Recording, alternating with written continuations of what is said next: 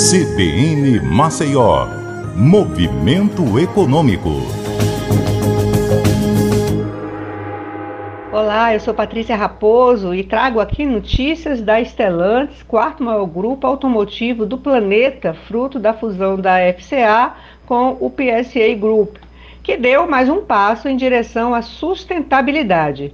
A sua unidade em Goiânia, em Pernambuco, aderiu à economia circular. A montadora anunciou uma parceria com a empresa pernambucana Roda, que trabalha com reciclagem têxtil e que passa a receber os resíduos da fabricação dos veículos da marca Jeep para transformá-los em produtos da moda. Mochilas, bolsas, sandálias, roupas já estão sendo produzidos com matéria-prima proveniente de couro automotivo, borrachas, cintos de segurança e até airbags.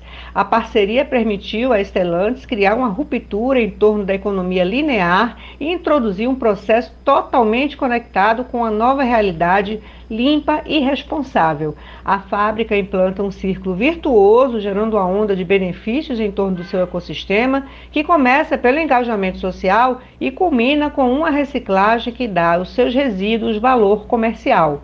As boas práticas de transformação estão impactando a comunidade do entorno, pois o modelo de negócio destina 50% do valor final dos produtos às costureiras de Igaraçu, cidade vizinha ao Polo. A parceria entre a Roda e Stellantis envolveu cinco designers, o Jailson Marcos, a Bete Paz, o Rodrigo Evangelista, a Mirella Bressani e o Bosco Santana. As peças já estão disponíveis para comercialização em todo o país pelo e-commerce roda.eco.br.